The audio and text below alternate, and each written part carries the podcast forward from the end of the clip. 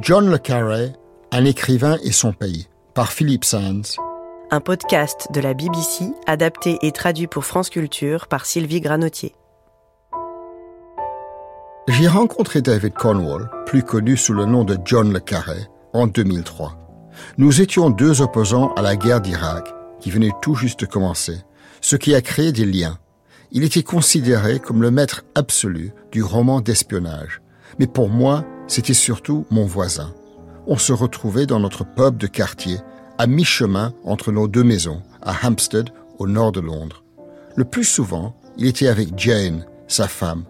Mais quand nos deux épouses manquaient à l'appel, on se partageait en douce un crumble à la rhubarbe avec des tonnes de crème. David est mort en décembre dernier, à 89 ans. Il me manque. On se croisait dans le quartier, on parlait de l'époque de la guerre froide, du monde d'aujourd'hui, lieu de pagaille et de mensonges, selon nous. Un monde qui, au nom d'un intérêt supérieur, use de méthodes douteuses, voire criminelles. Il en a fait le thème central de ses livres pendant six décennies. Dans cette émission, je parcours son exceptionnelle carrière pour éclairer la relation complexe qu'il a entretenue avec son pays, la Grande-Bretagne. En 2013, au Festival littéraire de La Haye, mon premier entretien avec Le Carré a porté sur sa vie et sur ses livres. Si vous écoutez l'intégralité de la rencontre sur le site du festival, vous verrez comment ce conteur né, doublé d'un imitateur hors pair, jouait avec son public. La salle était bondée. Il nous a raconté comment, avec son éditeur, ils avaient trouvé son nom de plume, un choix qui piquait ma curiosité étant donné son célèbre attachement à l'Allemagne et à la langue allemande. Pourquoi aller chercher un pseudo français? Je crois que j'étais allé voir mon éditeur Victor Golands. Il avait toujours des traces d'accent polonais. Il m'a dit, il te faut un nom bien anglo-saxon comme Chuck Smith. Tu vois ce que je veux dire? Il a précisé deux syllabes. Avec l'esprit de contradiction qui me caractérise, je me suis dit non. Trois, visuellement, c'est mieux. Et puis je voulais un nom qui en jette, tant qu'à faire. Cela étant, j'ai raconté tellement de bobards sur le sujet que je ne suis plus sûr de rien. Et puis le mot carré a des connotations intéressantes en français. Apparemment, un bal carré, c'est quand les dames invitent les hommes à danser. Et puis, il y a le numéro carré à la roulette. Cette façon de brouiller la frontière entre fiction et réalité, c'était mon ami et voisin tout craché. Mais remontons aux années 60, à la publication du troisième roman de John le Carré, le best-seller qui l'a catapulté des services secrets à l'écriture à plein temps. L'espion qui venait du froid, qu'il a écrit alors qu'il était en poste à l'ambassade britannique à Bonn, à l'époque des deux Allemagnes, au plus fort de la guerre froide. Au fond, c'est une histoire simple. Un agent britannique use de moyens douteux pour promouvoir des valeurs supposément démocratiques. Qu'est-ce que tu crois? Que les espions sont des prêtres, des saints, des martyrs C'est un cortège sordide d'idiots prétentieux et aussi de traîtres, de pédés, de sadiques et d'ivrognes qui jouent aux cow-boys et aux indiens pour pimenter des vies insipides. Tu crois qu'ils vivent à Londres comme des moines, à soupeser le bien et le mal? J'aurais tué Mount à la première occasion, par pure haine, mais plus maintenant. Maintenant, ils ont besoin de lui. Ils en ont besoin pour s'assurer que la grande masse des crétins que tu admires tant dorme sur ses deux oreilles. Ils en ont besoin pour assurer la sécurité des gens ordinaires, des minables comme toi et moi. Ce sont les mots d'Alec Limos, le héros, à la fin du livre, quand il espère faire passer sa petite amie à l'ouest en l'aidant à franchir le mur de Berlin. Le récit suit Limos dans sa dernière mission, un anti-héros usé et cynique après des années sur le terrain. Le roman évoque l'amoralité de l'espionnage et toutes ses nuances de gris. C'était du jamais vu, l'antithèse des livres de genre de l'époque, un roman en phase avec son temps, en pleine guerre froide, très personnel en plus, comme on a fini par le savoir, publié au moment où il quittait les services secrets. Il a longtemps démenti, mais c'était un espion. Le voici en 1966, interviewé par Lee Cretchley pour la BBC. Eh bien non, je n'étais pas un espion et je n'en ai pas rencontré à l'époque où je travaillais aux affaires étrangères. Pendant la construction du mur de Berlin, j'étais deuxième attaché d'ambassade à Bonn. C'était en août 61. Je me rendais parfois à Berlin pour des raisons professionnelles ou personnelles. J'ai partiellement assisté à la construction du mur. Son ombre planait sur tout, la vie, le travail, les déplacements. Et cette image d'une séparation physique à l'intérieur d'une même ville m'a toujours scandalisé. C'était pour moi une sorte de symbole de la stérilité de la guerre froide qui séparait les gens, les privait de la chaleur des rapports humains, et c'était finalement encore plus horrible parce qu'on aurait dit le début d'une nouvelle guerre. Une nouvelle guerre qui dressait ses barricades sur les cendres et les ruines de la précédente. Cette image a été un déclencheur, la vraie raison d'être de l'espion qui venait du froid. Son histoire cachée en quelque sorte, celle de la futilité des conflits politiques. Elle souligne le paradoxe, l'absurdité qu'incarne le mur de Berlin. William Boyd est un grand lecteur de John le Carré. Le voici parlons de L'espion qui venait du froid, troisième roman de John le Carré. Il a été déterminant.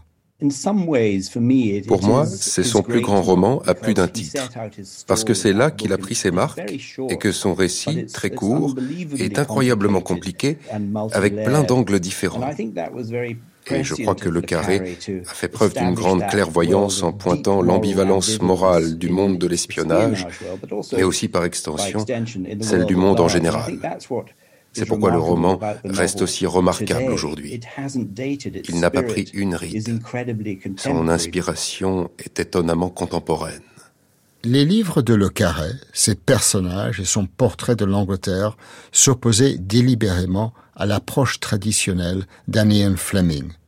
Ici, toujours en 66, Le Carré parle de James Bond avec Malcolm Muggeridge, sans que les deux hommes n'essayent de cacher leur dédain nous avons un point commun, je crois, sans amalgame aucun, avec Fleming. Nous n'aimons pas James Bond. Pour moi, James Bond n'est pas un espion, ni un mystique d'ailleurs. Si on parle de littérature d'espionnage, inclure Bond dans cette catégorie serait une lourde erreur. Il s'apparenterait plutôt à une sorte de gangster international, avec, selon la formule, un permis de tuer. Mais il se situe hors de tout contexte international. Bond se fiche totalement de savoir qui est président des États-Unis ou président de l'Union des républiques soviétiques. En vérité, son éthique est celle des produits de consommation. Toute votre vie matérielle, tout ce qu'elle a de terne, va être coloré grâce à la baguette magique de l'espionnage. Notre matériel de bureau est susceptible d'exploser, nos cravates de se mettre à prendre des photos, ce qui donne à nos existences matérielles, un peu mornes, une touche de magie inexistante et avec une portée sociale soporifique, parce qu'on finit par se convaincre que ce monde matériel a beau avoir désespérément besoin d'être enchanté, tel quel, il est parfaitement satisfaisant. Le carré voulait marquer sa différence avec Fleming. Lui s'attaquait à des problèmes contemporains sérieux. Les luttes d'influence, le déchirement des individus, les trahisons, la perte de confiance. Ces thèmes reflètent-ils la Grande-Bretagne de cette époque? Désintégration de l'Empire, crise du canal de Suez, ère de la décolonisation, soufflant le vent du changement à travers l'Afrique, effritement du pouvoir, le Vietnam, De Gaulle, la tentative ratée de rejoindre ce qui s'appelait alors le marché commun. Nous retrouvons William Boyd. C'est fascinant de remonter le temps jusqu'aux années 60 et de mesurer les tensions de l'époque. L'éventualité d'une troisième guerre mondiale était très réelle, omniprésente, voire imminente. La société britannique était encore une société d'après-guerre. Et je crois que L'espion qui venait du froid, qui est, on le sait, un roman très sombre et inquiétant, reflétait parfaitement le sentiment qu'on n'avait pas encore tourné la page. Le carré s'est largement inspiré de l'atmosphère dans laquelle vivaient les gens, le dénuement de vie mesquine, comme nimbé de brume, qu'il a transposé dans ses romans. C'était une nouvelle forme de révolution pour la littérature d'espionnage. C'était sans glamour. Avec l'espion qui venait du froid, le carré a rencontré un immense succès. mais il avait été profondément affecté par ce qu'il avait vu et vécu à Berlin, personnellement et professionnellement. Nous en avons parlé au festival de Hay. Cela a coïncidé avec le désenchantement de mon mariage et la conscience que je m'étais marié affreusement jeune, que j'avais créé un chaos dont j'étais la source. Et ça, je pense composer une fugue littérairement parlant, qui ne s'est jamais répétée de toute ma vie. C'était un moment extraordinaire. Il a alors quitté le service diplomatique, ou plutôt, comme on a fini par l'apprendre, les services secrets, et s'est installé en Crète avec sa famille pour écrire. Il rencontrait un grand succès en librairie, mais affrontait une période difficile dans sa vie privée. En 1971, il a divorcé d'Anne, sa première femme, et un an après, il a épousé la seconde, Jane, qui est morte quelques semaines après lui. Dans les années 70, il a repris le personnage de George Smiley, son espion anglais, un bon antidote au personnage à la James Bond, et il a écrit la trilogie qui allait asseoir sa réputation et lui offrir une renommée internationale. La taupe, comme un collégien, et les gens de Smiley. Écrit pendant la décennie pré-thatchérienne, époque de démantèlement économique et social, ces livres sont peuplés de héros très ambivalents sur leur mission, formés pour un empire britannique qui a disparu. Ces personnages sont supposés rester fidèles au système, même si leur pays ne cesse de perdre de son influence. En septembre 1977, Melvin Bragg et Le Carré parlent de Smiley et de son rôle au cirque le service de la sécurité extérieure britannique. C'était pour moi une métaphore parfaite de l'époque. Si vous prenez le cirque, je ne vais pas trop pousser l'analogie parce que ce serait très prétentieux. Mais si vous prenez le cirque comme un vaisseau sur lequel on a embarqué des comportements collectifs et individuels spécifiquement anglais, et que vous décrétez que le cirque est en bout de course, qu'il n'a plus aucun crédit dans le monde, ni auprès du gouvernement, qu'il est perclus de doutes. À partir de là, le lecteur, l'anglo-saxon en tout cas, se retrouve, même inconsciemment, en terrain familier. Si la politesse de l'écrivain consiste à créer une atmosphère, à construire des personnages qui nous soient familiers, je pense qu'on est là dans un cas de figure parfait pour les temps modernes. Toute sa vie, on a interrogé le carré sur Smiley et sa trilogie. Le voici en 2008, expliquant à Mark Lawson, dans une autre interview pour la BBC, que l'agent double Kim Philby a été sa source d'inspiration pour Bill Hayden, le traître de la taupe. Ce n'est qu'au tournant du siècle qu'il a révélé son propre passé dans les services secrets. Comme on l'a vu, il avait nié jusqu'à là, Philby a suscité chez lui un sentiment aigu de trahison personnelle. Au départ, je voulais écrire sur Philby. Je ne l'ai jamais rencontré, mais il a hanté toute ma carrière parce que plus on en apprenait sur lui, plus il était évident que Philby aurait pu faire échouer tout ce sur quoi on avait travaillé. C'était un sentiment bizarre. J'y étais, tout ça aurait pu arriver. Ce n'est que par un effet de bonté du KGB que ça n'est pas arrivé. J'avais donc envie d'écrire sur le personnage, et je l'ai fait dans la taupe. Il est devenu Hayden. Dans la taupe, Smiley échoue à recruter un espion soviétique appelé Karla. C'était une époque de putsch au KGB, quand pas mal de leurs agents souhaitaient passer à l'Ouest, une période dont je me souviens quand j'étais moi-même lycéen. Smiley fait la tournée des capitales du monde pour les interroger. Carla est l'un d'entre eux, emprisonné en Inde suite à une opération avortée. Il était en train de m'échapper et je ne pouvais rien faire pour l'arrêter. J'avais renoncé à parler, mais j'étais là au cas où il voudrait changer d'avis. Il n'en fit rien. Il préférait mourir plutôt que de me donner ce que je voulais. Il préférait mourir plutôt que de désavouer le système politique dans lequel il s'était engagé. La dernière image que j'eus de lui, pour autant que je sache, ce fut son visage impassible encadré par le hublot de l'avion et qui me regardait descendre la passerelle. Deux hommes de main à l'air très russe s'étaient joints à nous et s'étaient installés dans les places derrière lui, et je n'avais vraiment aucune raison de rester. Je rentrai à Londres et Control me dit Ma foi, j'espère bien qu'ils le fusilleront, et il me réconforta avec une tasse de thé. cet abominable téchine qu'il boit. J'aime bien que vous ayez des doutes, dit-il. Ça me renseigne sur votre compte. Mais n'en faites pas un culte ou vous deviendrez assommant. C'était un avertissement, j'en tins compte. Et il me dit de ne plus tant penser aux Américains. Il m'assura que lui-même n'y pensait presque jamais. À la fin de la trilogie, George persuade Carla de passer à l'ouest. C'est une réussite accompagnée de désillusions, comme l'a expliqué Le Carré dans un documentaire de la BBC enregistré en 2000, Le Centre Secret. Smiley est conscient que pour attirer Carla à l'ouest, lui, Smiley, s'est servi des mêmes méthodes que l'Est. Carla est conscient qu'en s'autorisant à exprimer de la compassion, il a trahi son éthique personnelle.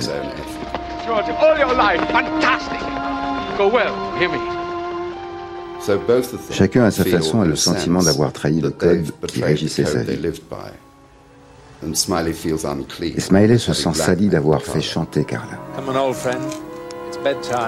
Une ombre importante et récurrente pèse sur le carré, celle de son père, Ronnie Cornwall, escroc fameux, qui, tout en léguant à son fils une enfance chaotique, a orienté son regard sur les représentants de l'autorité et influé sur son écriture. Lors du départ de sa mère, le carré avait cinq ans. Ici, dans ce même documentaire de la BBC, il décrit comment ses émotions d'enfant ont infusé le personnage de George Smiley. L'influence de Ronnie apparaît le plus clairement dans Un pur espion, publié en 1986, que je préfère à tous ses autres livres. Peut-être parce qu'il est si clairement autobiographique. Mon intuition est que l'une des peurs les plus ancrées chez les carrés et qui a déterminé beaucoup de ses choix, c'était celle d'être un autre Ronnie, d'être lui aussi, à sa façon, un escroc. Une scène d'un pur espion l'illustre parfaitement. Magnus Pym, agent double britannique, écoute son ami et contrôleur tchèque faire son portrait. C'est celui de Le Carré. Sir Magnus, vous m'avez trahi dans le passé, mais plus grave encore, vous vous êtes trahi vous-même. Même quand vous dites la vérité, vous mentez. Vous êtes fidèle et vous êtes affectueux, mais envers quoi Et envers qui? Je ne connais pas toutes les raisons de cette situation. Votre père grandiose, votre mère aristocratique. Un jour peut-être vous m'expliquerez. Et peut-être aussi qu'il vous est arrivé de mal placer votre amour. Il se pencha en avant et son visage exprimait une bonté, un attachement véritable, tandis qu'un sourire de patience chaleureuse éclairait son visage. Vous avez pourtant une morale. Vous cherchez. Ce que je suis en train de vous expliquer, sœur Magnus, c'est que pour une fois, la nature a produit une association parfaite. Vous êtes un espion trop parfait. Il ne vous manque plus que la cause. Et je l'ai. Magnus Pym a mystérieusement disparu après la mort de son père, et tandis que ses collègues des services le cherchent désespérément. On découvre qu'il a travaillé pour les services secrets tchèques pendant l'essentiel de sa carrière. Le passé de Pym ressemble à celui de Le Carré, le père fictionnel de Pym et le père escroc de Le Carré, Ronnie Cornwall. L'auteur et son personnage démarrent leur carrière de la même façon, même s'il n'y a aucun soupçon que Le Carré ait jamais été agent double. Le voici parlant de son père avec Mark Lawson dans un entretien de 2008 pour la BBC. Pas de chance de l'avoir eu comme père. Je n'en suis pas si sûr. Aujourd'hui, en tout cas, on peut dire qu'il m'a laissé une malle au trésor pleine de souvenirs. Aussi, en considérant mon enfance tellement chaotique, depuis mon entrée en pension à 5 ans, en passant par les épisodes hauts en couleur partagés avec mon père, sans oublier les intermèdes agités de ses faillites ou de ses absences pour le bon plaisir de Sa Majesté, on peut dire que, par son étendue comme par sa variété, j'ai accumulé une expérience extraordinairement riche. C'est en ce sens que je cite souvent Graham Greene. Le compte courant d'un écrivain, son crédit bancaire, c'est son enfance. En ce sens, j'étais millionnaire. Un pur espion témoigne d'une souffrance. C'est l'histoire d'un enfant perdu qui devient un homme, un homme perdu. Et en vérité, il n'y a pas un seul dénouement positif pour personne. C'est pour moi le récit du versant potentiellement noir de la vie de mon père. Le plus jeune fils de Le Carré, Nick Cornwall, est lui-même un auteur reconnu. Il écrit sous le nom de Nick Harkaway. Les histoires étaient monnaie courante à la maison. C'était le sang qui irriguait nos vies en quelque sorte. Le fait est qu'il a grandi dans un foyer construit sur la fiction. Il a grandi entouré des courtisans de mon non regretté grand-père, escroc patenté qui trônait au milieu. Je pense aussi qu'il inventait des histoires en guise de protection. Je pense qu'il a construit sa vie pour ne pas ressembler à Ronnie de façon conséquente. Mais en même temps, il avait hérité de son talent. Il avait son bagou. Il aurait pu manipuler des Les gens lui faisaient des confidences qu'il n'aurait jamais dû lui faire. C'était un confesseur, un interrogateur, un intervieweur sidérant. Il était extraordinaire. Et vous voyez, c'était tout et partie du kit dont Ronnie se servait pour tromper, manipuler et dépouiller ses victimes. Et lui aussi avait le kit. Mais il refusait d'être la personne. Je veux dire que par plein de côtés, c'était une quête admirable et désespérée. Je l'ai vu à l'œuvre.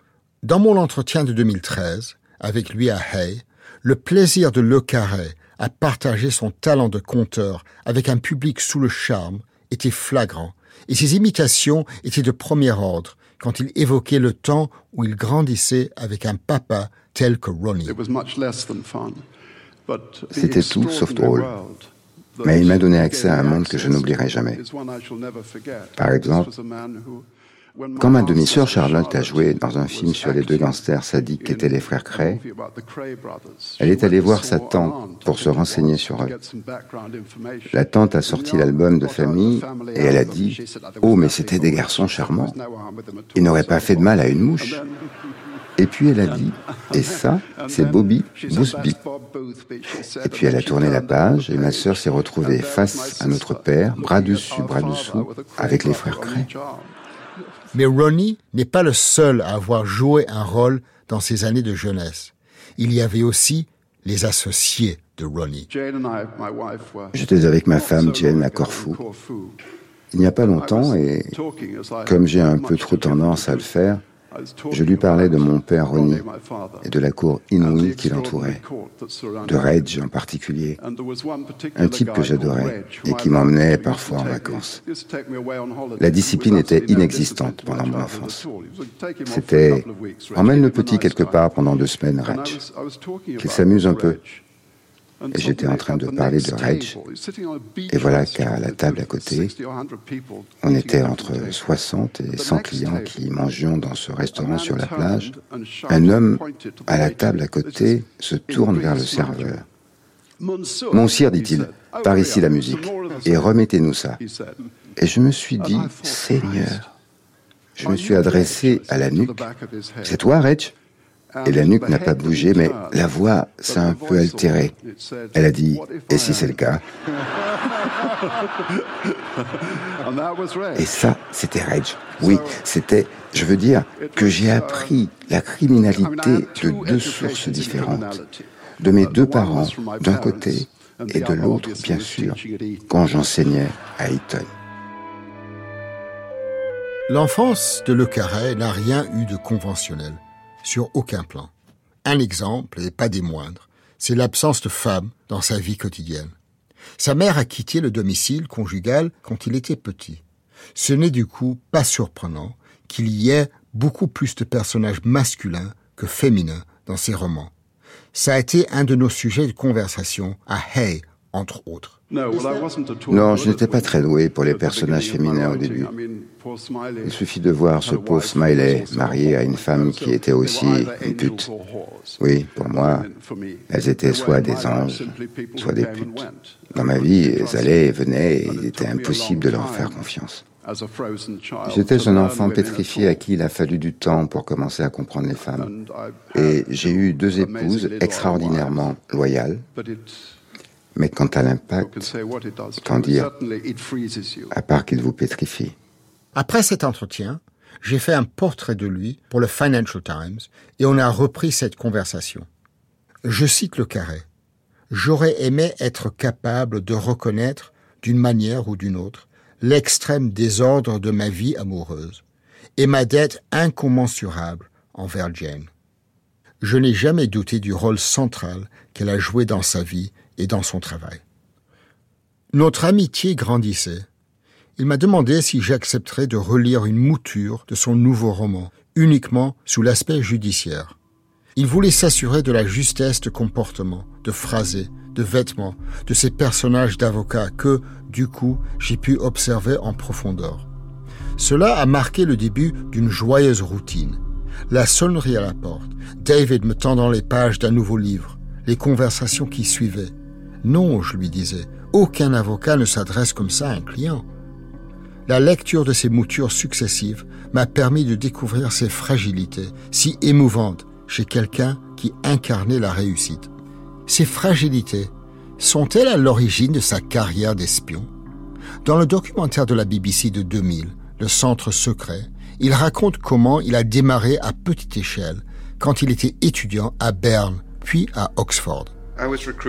À deux époques différentes de ma vie, j'ai été recruté par le renseignement militaire et par la branche civile. Quand l'option m'a été présentée, elle a été totalement irrésistible, C'était comme si toute ma vie m'avait préparé pour ce moment-là. J'entrais dans les ordres. J'avais la vocation. J'étais persuadé d'avoir enfin trouvé une cause à servir, de posséder d'instinct la méthodologie pour la servir au mieux. Et je rêvais de la noblesse que vous confère le secret absolu. Le recrutement de Magnus Pym par le monde de l'espionnage suit un schéma comparable dans Un pur espion. En 2017, j'écrivais un livre qui m'amena à faire des recherches sur des questions liées à la guerre froide, en Italie, en Autriche et en particulier sur la filière d'évasion des nazis vers l'Amérique du Sud, qu'on appelle The Rat Line, la filière des rats. J'avais besoin de conseils. Mon voisin pourrait-il m'aider? Oui, bien sûr, me dit-il. Balance les documents et apporte des gâteaux. On s'est installé. Je ne m'attendais pas à ce qu'il allait me raconter. J'étais un minuscule segment de cette histoire. J'avais quoi 20 ans? Un jeune officier, second lieutenant, attaché au service de sécurité de Graz, en Autriche. J'avais appris à haïr le nazisme et tout ça, et tout à coup, de nous voir virer de bord et de voir que le grand ennemi, le nouveau grand ennemi, allait être l'Union soviétique, c'était très perturbant. Voilà qui était formateur pour un jeune homme. Les choses n'étaient pas vraiment ce qu'elles avaient l'air d'être.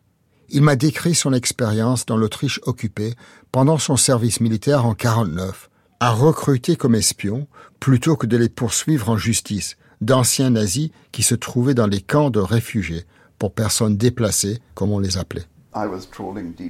Je lançais un large filet dans des camps de personnes déplacées et je débriefais les réfugiés à la louche.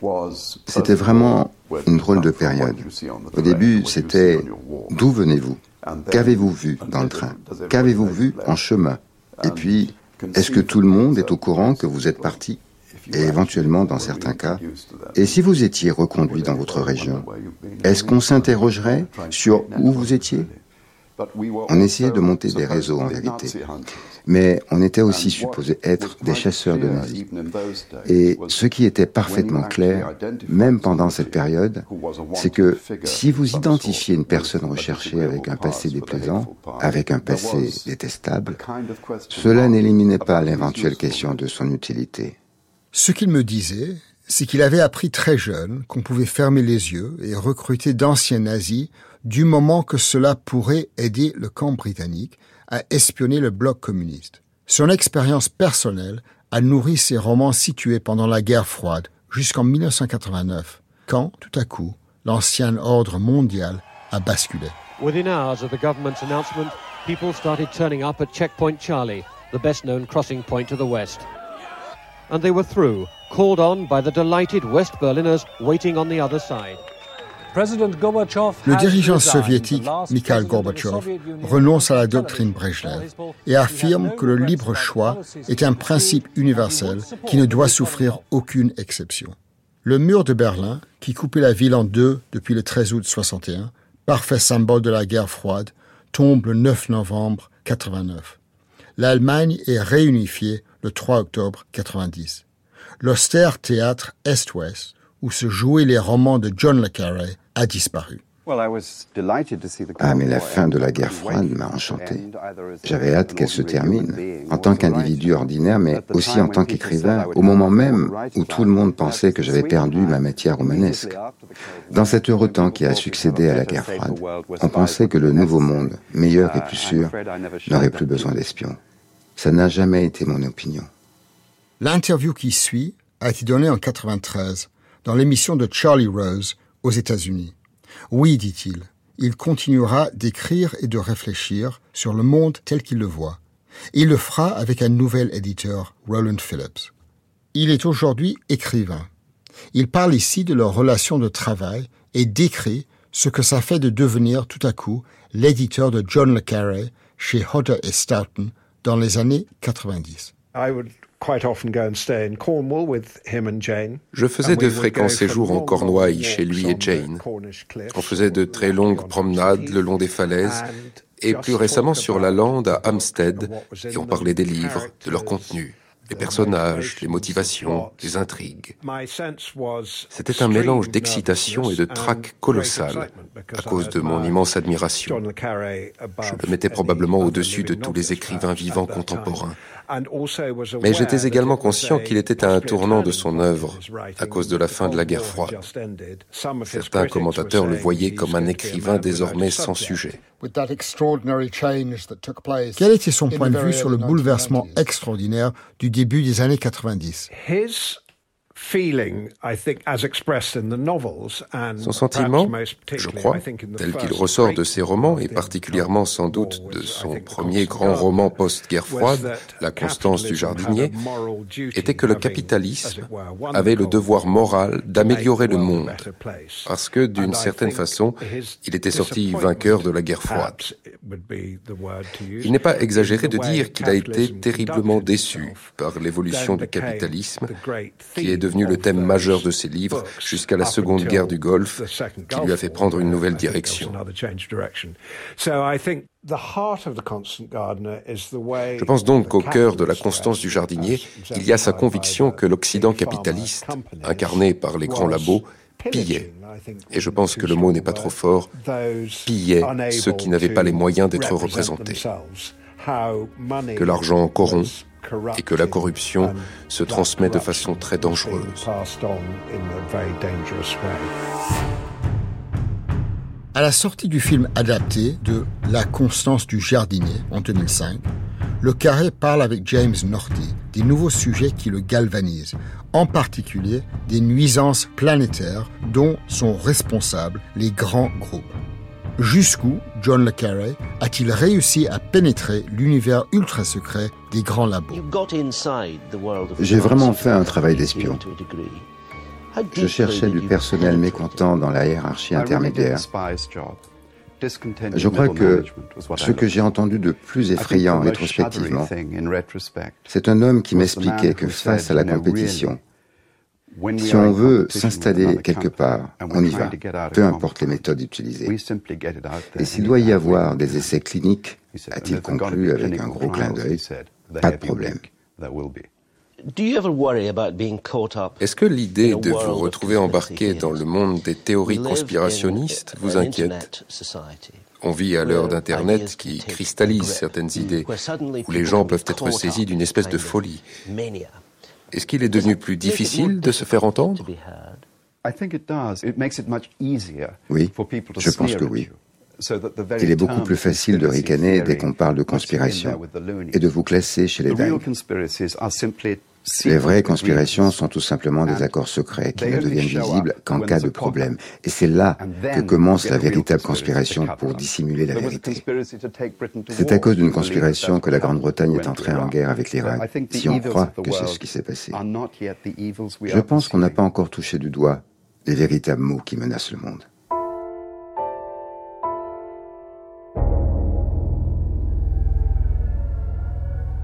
American and coalition forces are in the early stages of military operations to disarm Iraq, to free its people, and to defend the world from grave danger. Le 20 mars 2003, le président George Bush décide de lancer l'opération Iraq Freedom sans l'aval du Conseil de sécurité de l'ONU, malgré l'hostilité de la France, de la Chine et de la Russie. Washington affirme vouloir libérer le peuple irakien opprimé par le régime de son dirigeant Saddam Hussein et défendre le monde face à un terrible danger, des armes de destruction massive que détiendrait l'Irak, qu'il s'agit donc de désarmer.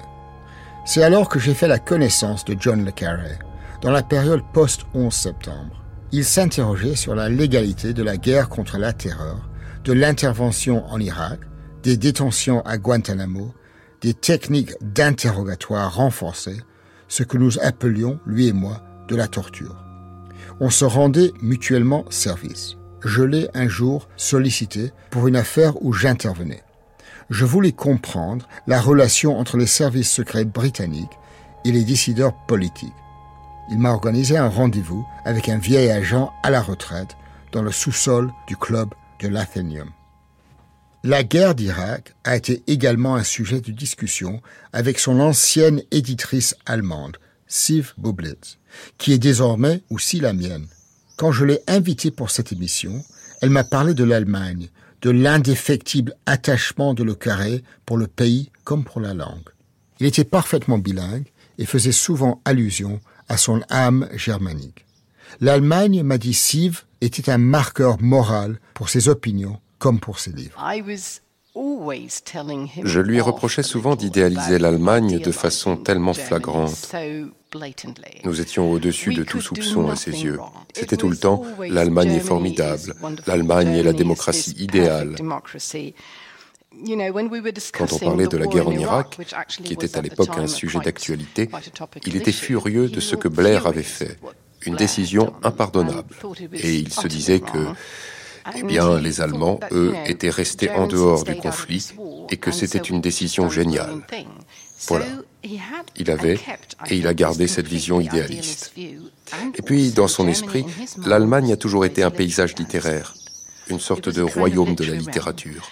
Et c'est cette Allemagne qu'il a utilisée après dans ses romans. Je pense que sa relation avec l'Allemagne est restée inchangée plus tard, dans sa vie aussi. Le Carré a fui très tôt son école privée anglaise. Il est parti étudier à l'université allemande de Berne, en Suisse. Il était adolescent. C'est le commencement de son histoire d'amour avec la langue allemande et donc avec le pays. C'est ce qu'il raconte à Mark Lawson en 2008. La fin de la guerre a coïncidé avec mon adolescence. Et je crois que choisir de faire de l'allemand, d'étudier la littérature allemande était une forme de révolte adolescente contre mon environnement anglais. Tout le monde haïssait l'Allemagne et les Allemands. Dans mon école, il y avait une porcherie et le cochon s'appelait Allemagne. C'était à ce point-là. Reprenant le fil de ma conversation avec Steve Bublitz, je lui ai demandé si le rapport de John le Carré avec l'Allemagne n'était pas, à sa façon, le contrepoint de sa relation avec la Grande-Bretagne. Avec l'Angleterre, c'était l'amour vache. Je crois que son lien avec la Grande-Bretagne était très, très, très profond. C'était son pays. Il y était chez lui. Je pense qu'il se voyait comme un patriote et il voulait rester fidèle à sa patrie. C'est sans doute l'origine de son envie d'entrer dans les services secrets. Il voulait être là pour son pays. Il trouvait cela important. Et puis, comme dans toute relation, le comportement de son pays l'a déçu et sa déception est allée croissant. Elle a commencé très tôt, je pense, dès la guerre froide, quand il s'est dit qu'au fond, l'Ouest ne valait pas tellement mieux que l'Est. Au contraire même. Et ça n'a fait qu'empirer. Il a jugé qu'être un agent secret le mettait dans une posture morale indéfendable et que la faute en revenait à son pays, à son gouvernement. C'est, je crois, la source d'une amertume et d'une forme de distance, mais pas distance au sens de séparation. Et pendant les toutes dernières années, après le Brexit en fait, c'est ce qui a pris le dessus, et il en est arrivé à se dire, ça va bien comme ça. Je crois que la séparation s'impose.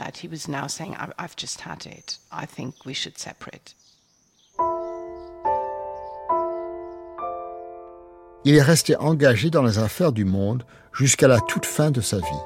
Il voyageait beaucoup, partait pendant des mois, faisait des recherches pour ses livres, allait interroger toutes sortes de gens, comme son fils Nick s'en souvient. J'ai toujours été fasciné de voir défiler à la maison tous ces gens ravis de pouvoir discuter avec lui.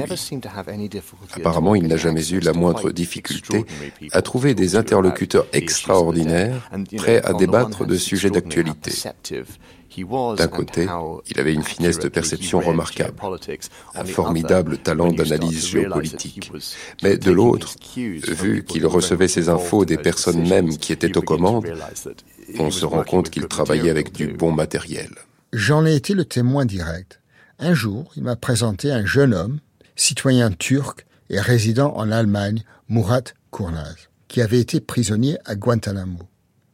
Il a inspiré à Le Carré son roman un homme très recherché, qui se passe à Hambourg, où il explore la guerre contre la terreur et les abus qui l'ont accompagné. Il en parle ici, au Festival de Hay, et aussi du roman qui venait de sortir à l'époque, en 2013, Une vérité si délicate. J'ai évoqué la même question sous une autre forme, quand a commencé la nouvelle ère du terrorisme, au sens où l'on l'entend désormais.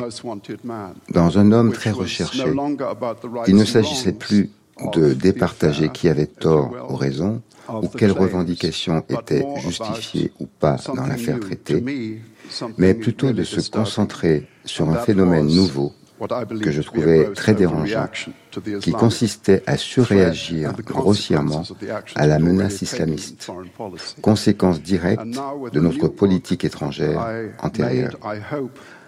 Aujourd'hui, dans ce nouveau roman, j'ai voulu faire à nouveau référence à la même islamophobie. Et, si l'on peut dire, au mauvais usage que l'on fait de notre si mal nommée croisade. C'est au cœur de l'intrigue.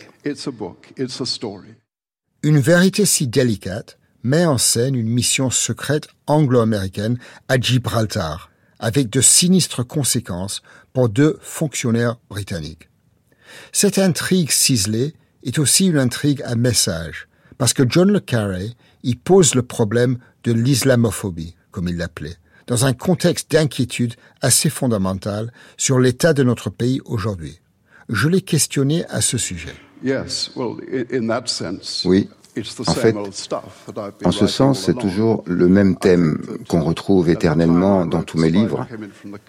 Je crois que lorsque j'ai écrit L'espion qui venait du froid, j'en étais arrivé à la conviction qu'après le communisme, l'anticommunisme était ce qu'il y avait de pire et qu'au nom de l'anticommunisme, on pouvait faire des choses horribles de la même façon qu'aujourd'hui.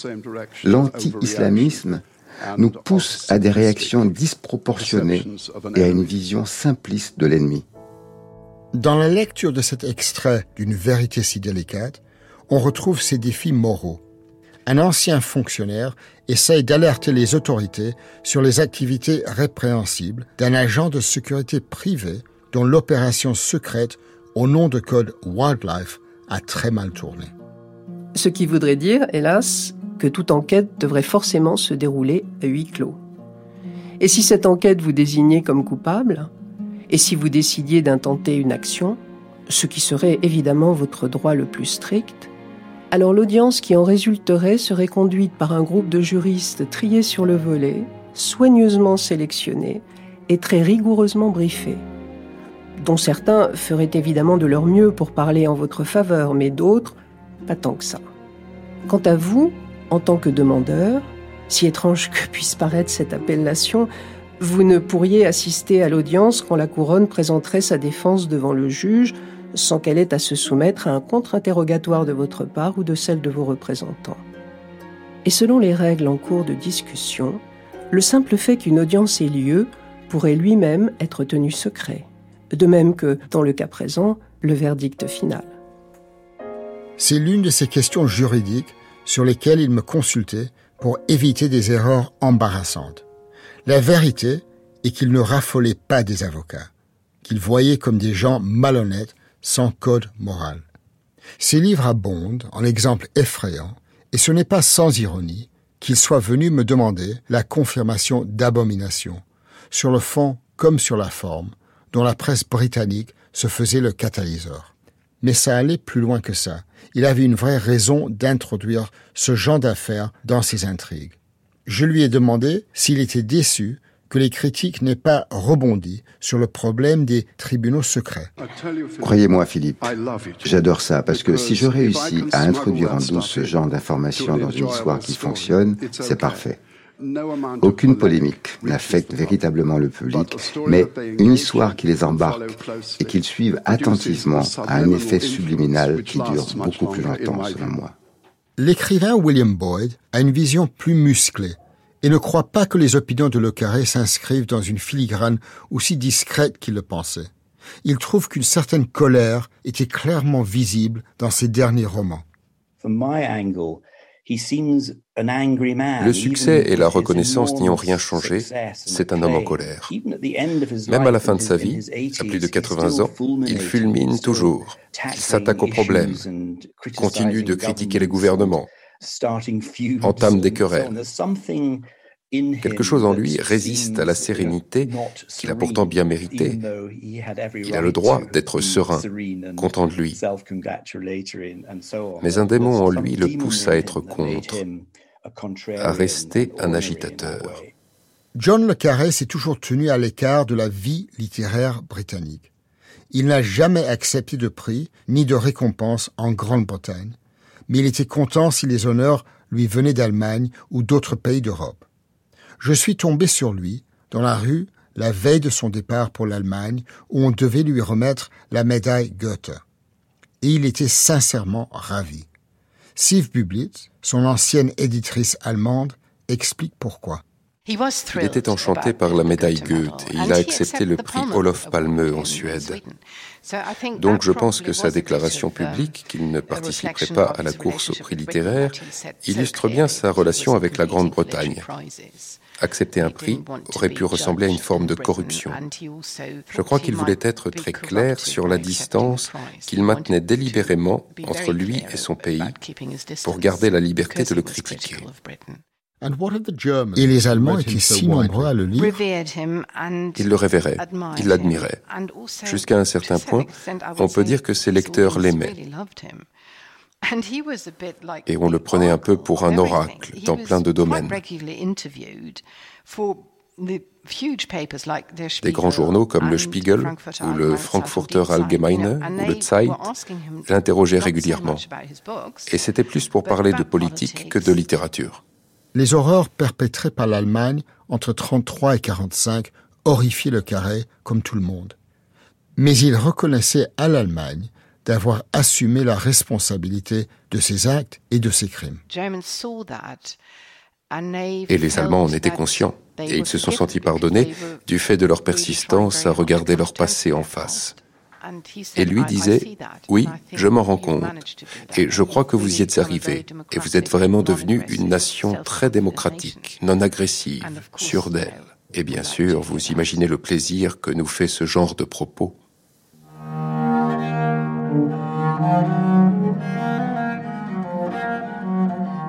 Suite à une promesse électorale du Premier ministre britannique, David Cameron, le 23 juin 2016, il propose un référendum ainsi libellé. Le Royaume-Uni doit-il rester un membre de l'Union européenne ou quitter l'Union européenne? Après des semaines et des mois de discussions et de désaccords et tout ce qui s'ensuit, le peuple britannique, à une majorité de 51,89%, répond on s'en va. Dans les deux derniers livres de Le Carré, L'héritage des espions et Retour de service, son opinion sur le Brexit remonte clairement à la surface. Il était opposé au départ de la Grande-Bretagne de l'Europe. Il ne s'y est jamais résigné. L'héritage des espions est un retour à l'espion qui venait du froid et au personnage de Gwilym et bien sûr de Smiley.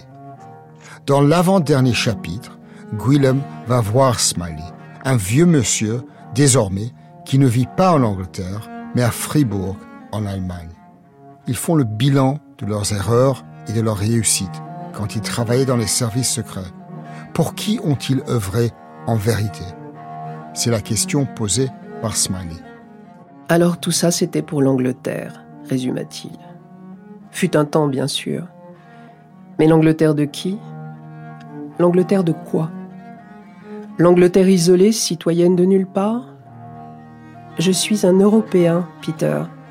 Si j'ai eu une mission, si j'ai jamais été conscient d'une mission en dehors de nos affaires avec l'ennemi, c'était envers l'Europe. Si j'étais sans pitié, j'étais sans pitié pour l'Europe. Si j'ai eu un idéal hors d'atteinte, c'était de sortir l'Europe des ténèbres dans lesquelles elle se trouvait pour l'emmener vers un nouvel âge de raison. Et je l'ai toujours. Je me rappelle ma surprise quand j'ai lu ce passage dans une version qu'il m'avait donnée à lire. C'est comme si Smiley était le carré. Les deux hommes vivent comme un affront de se faire traiter de citoyens de nulle part, selon l'odieuse expression de la première ministre Theresa May à la conférence du Parti conservateur en 2016, peu après le référendum sur l'Europe. Dans cet entretien pour la BBC en 2017, James Norty a évoqué la convergence de vues entre John le Carré et son personnage George Smiley. Quand on retrouve George Smiley à la fin du roman, il revient sur son passé depuis le confort de la bibliothèque allemande où il s'affaire à différents travaux. Et il semble presque anéanti par un sentiment de la futilité de tout ce qu'il a accompli. Est-ce aussi votre sentiment? Pour une grande part, concernant la guerre froide, oui. Je pense qu'il revoit son rêve d'autrefois, de sauver l'Europe, de la voir en quelque sorte se reformer. C'était son projet. Et je crois qu'il voit maintenant l'Europe écrasée au milieu. La vraie démocratie, la démocratie sociale menacée par l'Ouest aussi bien que par l'Est. Je le vois comme un homme terriblement inquiet, je pense qu'il a aussi le sentiment que la fin de la guerre froide n'a pas permis à ses rêves de s'accomplir. Smiley a toujours exercé une influence modératrice sur moi. Il faut dire que son vocabulaire reste toujours mesuré. Là, j'utiliserais personnellement un vocabulaire strident. Son sentiment à l'heure actuelle est d'être devenu un citoyen de nulle part, dont le pays s'est égaré. Je crois qu'à ses yeux, le Brexit ressemble au dernier soubresaut d'un fantasme impérial. Deux ans plus tard, John Le Carré a repris cette discussion avec James Norty à la BBC sur ce qui restera son dernier roman, Retour de service.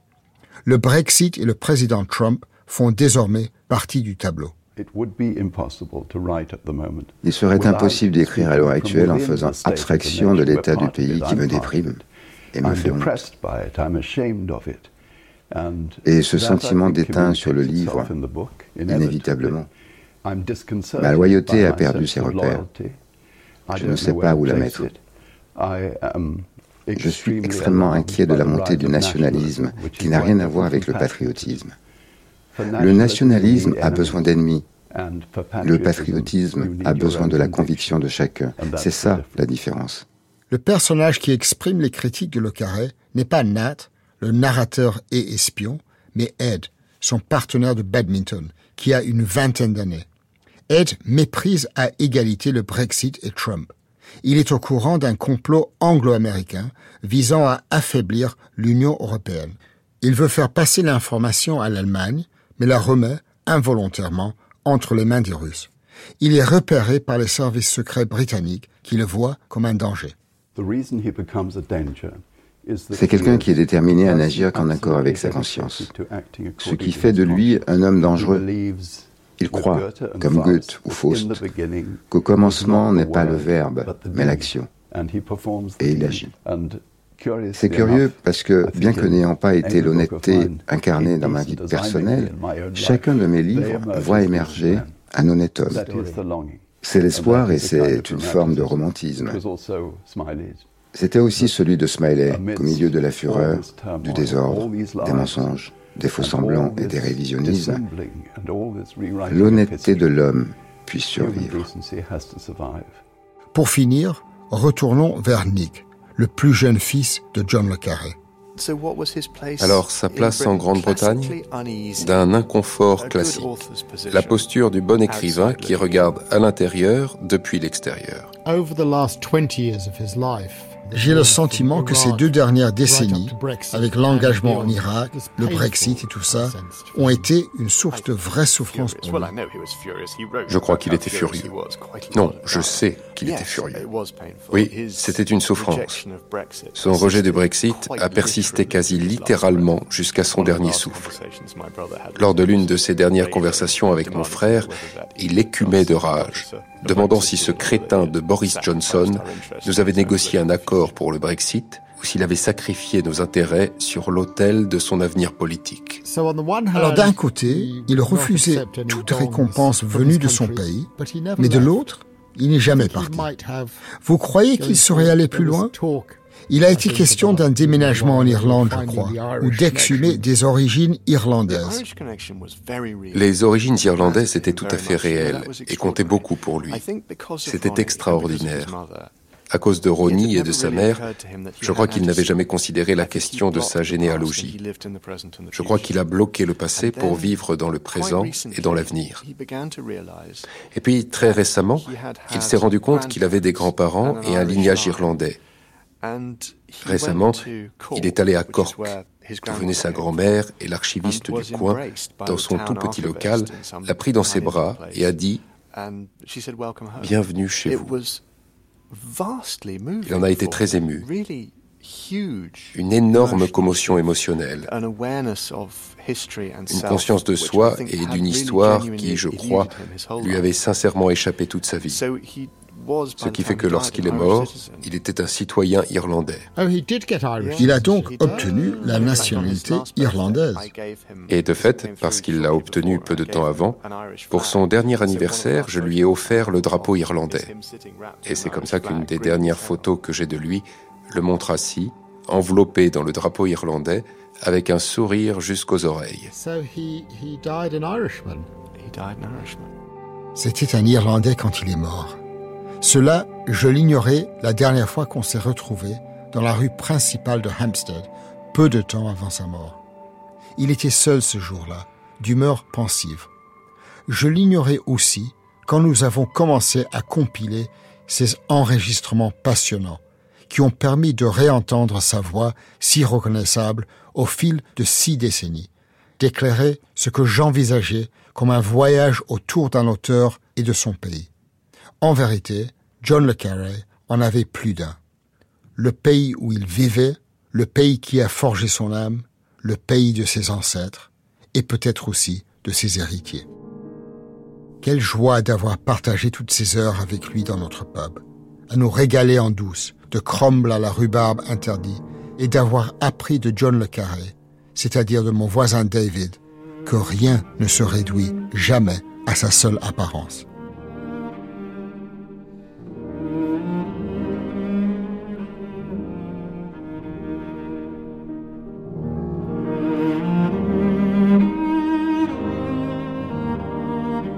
C'était John Le Carré, un écrivain et son pays par Philippe Sands.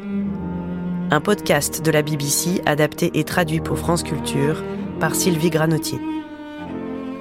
Avec les voix de Philippe Sands, Alex Descas, Sylvie Granotier, Gabriel Dufay. Équipe de réalisation Bastien Varigo, Julien Douminc, Sophie Haute-Picon, Louise Loubrieux et Blandine Masson.